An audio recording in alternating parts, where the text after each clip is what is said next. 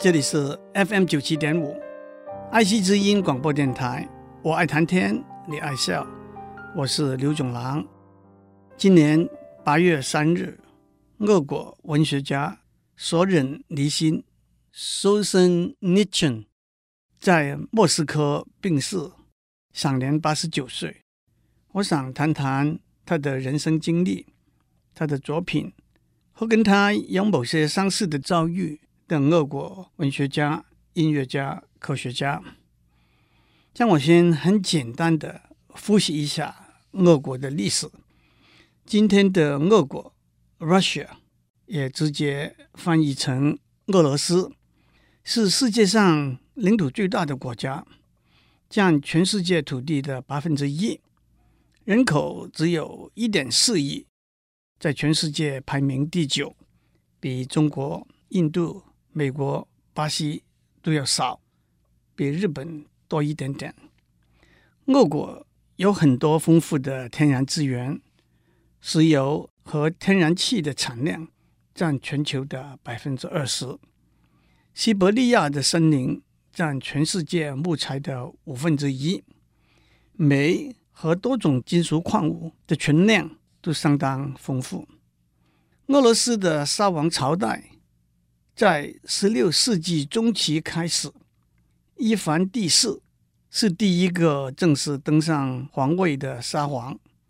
沙皇这个字，sa T S A R，是皇帝的意思，可以追溯到拉丁文 Caesar C A E S A R 这个字。那是从罗马帝国的第一个皇帝 Julius Caesar 这个字演变成皇帝的意思。伊凡第四就是常常被叫做 Ivan the Terrible 那个沙皇。其实俄文的原意是说他脾气不好，令人见而生畏，并没有指他是一个恐怖的暴君的意思。沙皇朝代。维持了一百多年，到了十七世纪的末期，改朝换代之后，彼得第一，也就是彼得大帝，正式建立俄罗斯帝国 （Russian Empire），沙皇这个称号也改为大帝了。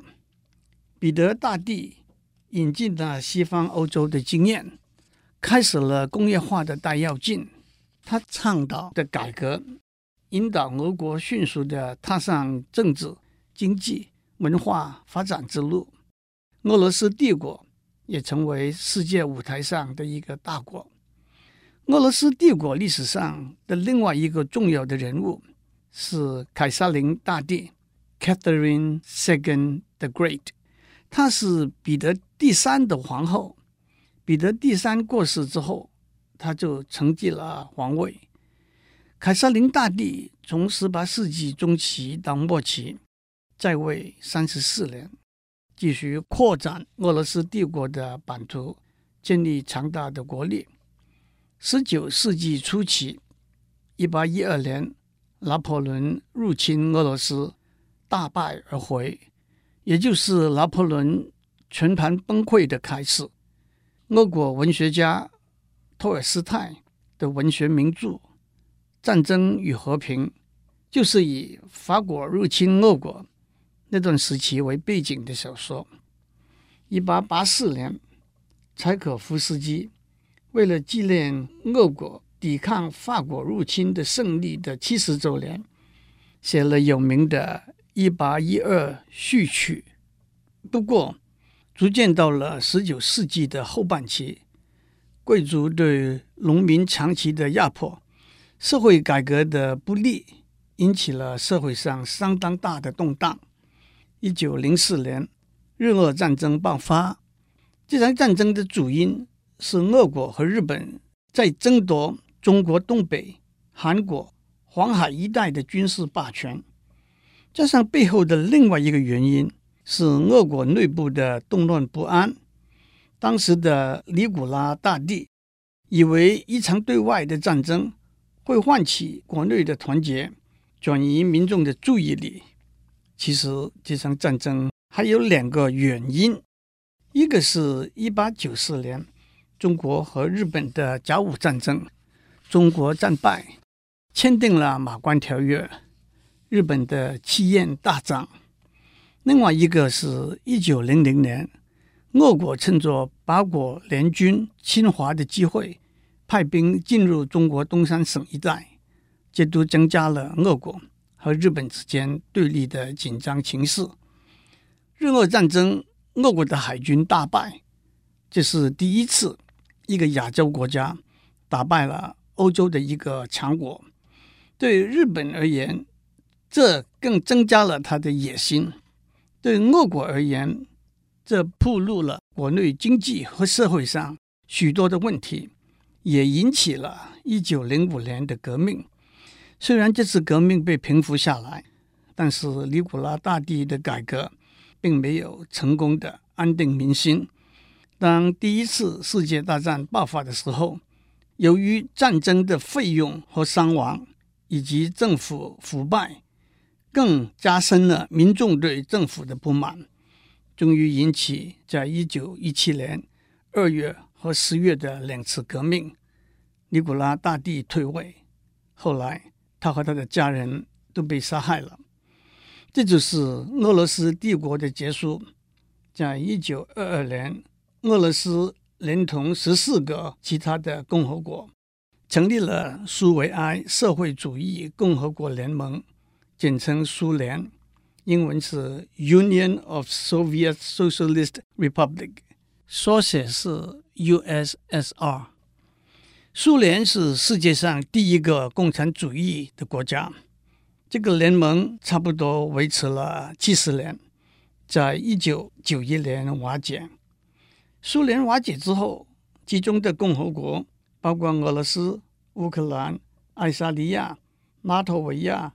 立陶宛、乔治亚都各自独立，俄罗斯建立了俄罗斯联邦，这就是今天的俄国。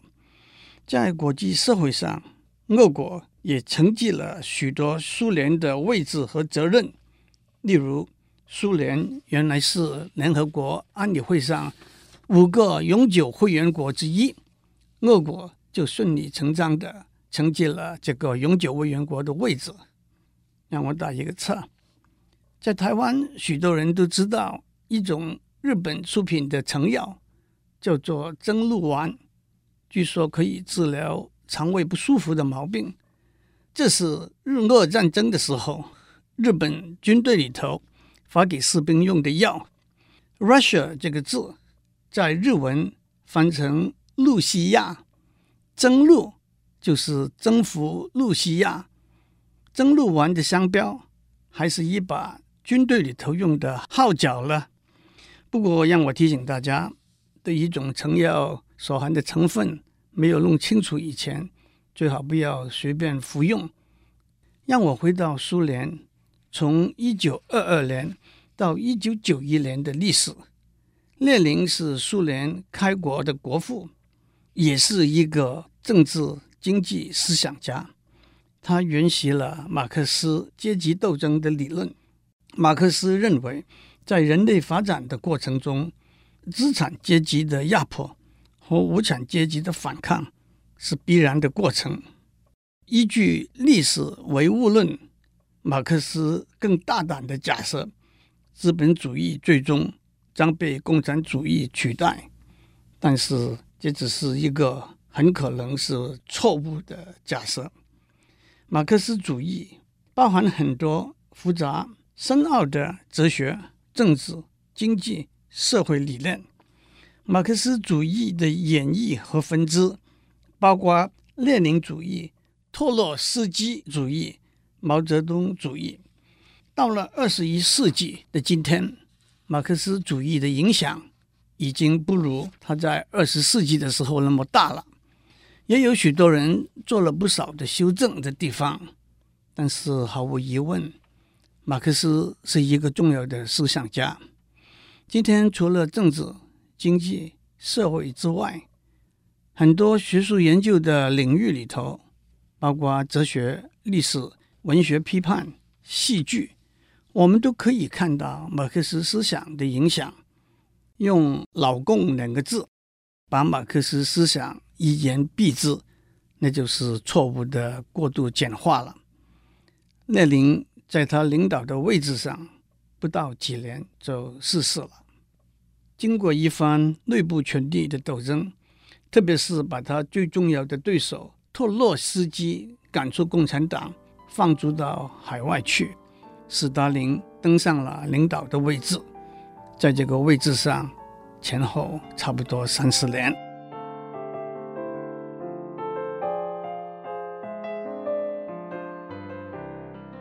斯大林在他的位置上前后三十年，当然在这段时间里头，很多很多事情发生。二次大战以后，苏联成为世界五大强国之一，在后来的冷战阶段，更是和美国对立的世界上两个最强的军事大国。在内部来说，为了巩固他的权力。斯大林在政治上进行排除异己的大清算，加上推动工业化和集体农场的政策，引起了许多农民的反抗，加上对不同种族的歧视，在斯大林统治之下的苏联，被送到劳改集中营、被驱逐流放的人数以数百万计，这里头包括了。政治人物、工人、农夫，还有许多科学家、文学家、音乐家。其实三言两语，甚至长篇大论是没有办法全面描写在那么长的一段时间、那么复杂的情形之下那个大环境的。我找了几个人经历过的故事，作为在一个独裁政府统治之下。知识分子的遭遇的例子，当然我会讲到索忍尼辛。这些人的经历有他悲惨的一面，但是我也不想把我的叙述限于这一面。而且从他们的才华和成就，我们也更看到政治迫害的力量。我第一个要讲的。是苏联有名的理论物理学家朗道 （Landau）。他在一九六二年因为在凝态物理上的贡献获得诺贝尔物理奖。朗道很年轻的时候就已经展露了他的才华，在物理学有多方面的贡献。他五十岁生日的时候，他的朋友把他在物理学里头。十个很大的成就列出来，幽默地说：“这是朗道的十诫。”学物理的听众一定读过郎道和他的学生 Lifshitz 写的一套共十本的理论物理教科书。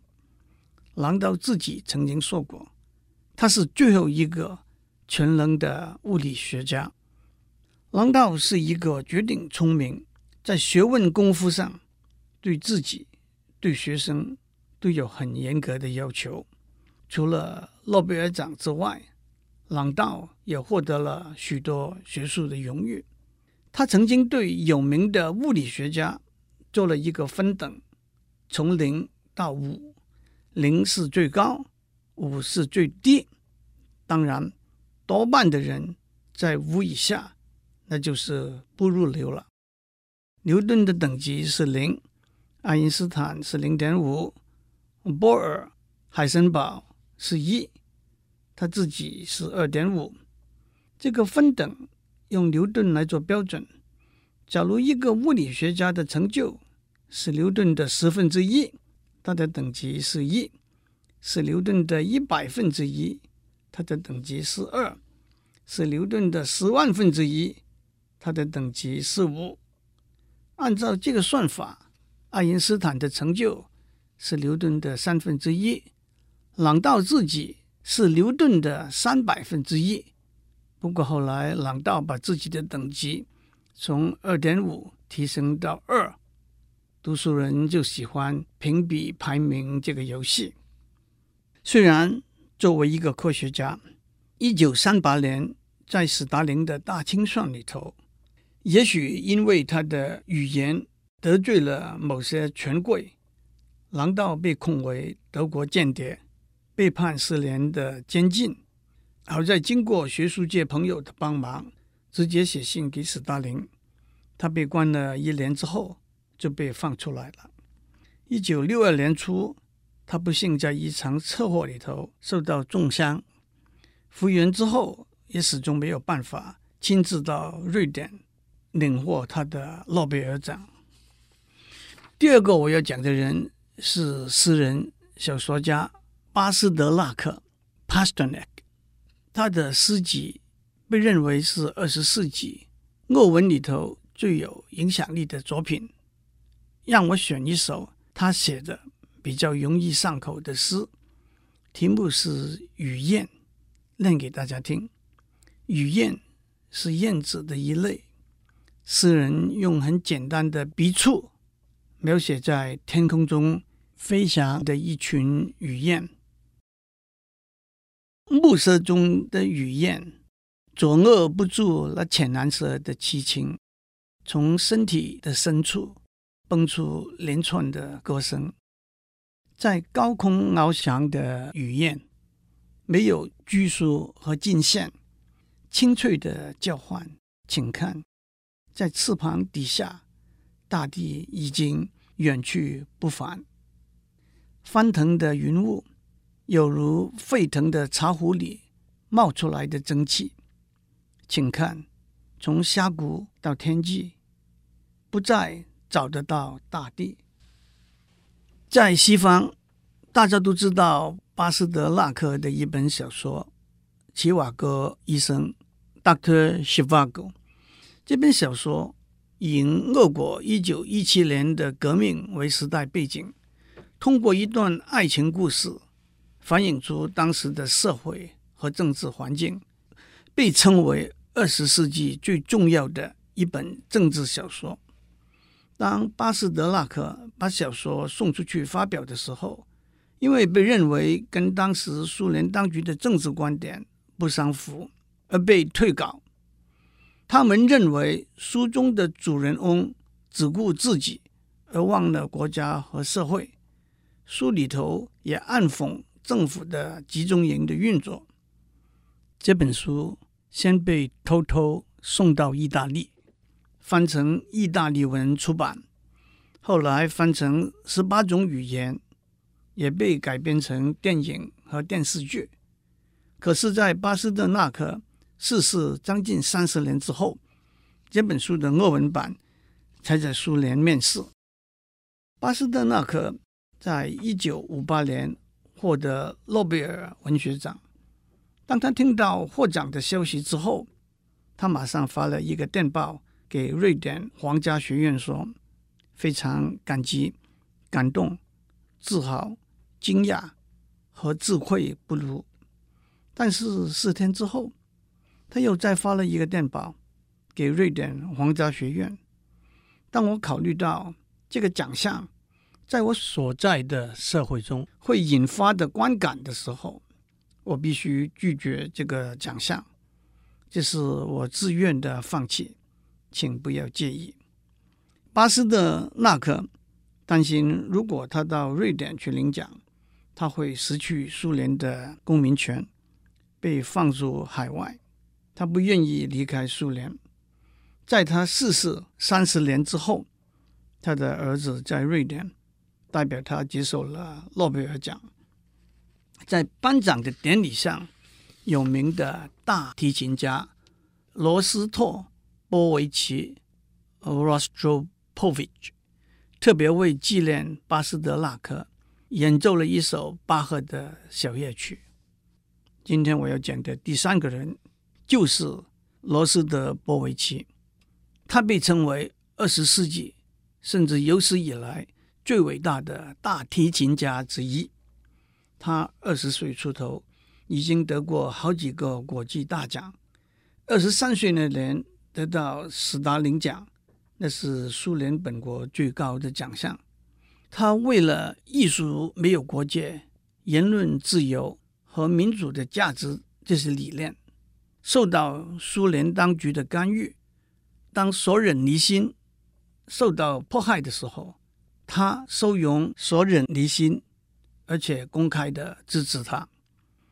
罗斯托波维奇后来被放逐到海外，丧失了苏联的国籍，在美国定居下来。他担任美国国家交响乐团的音乐总监和指挥多年，在二零零七年去世。两年以前，当他和他的夫人要把他们收藏的艺术品公开拍卖的时候，俄国的一位大富翁估计付出几千万美元把这些艺术品全部买下来，因为他要把它们整体的留在俄国。作为对罗斯托波维奇的纪念。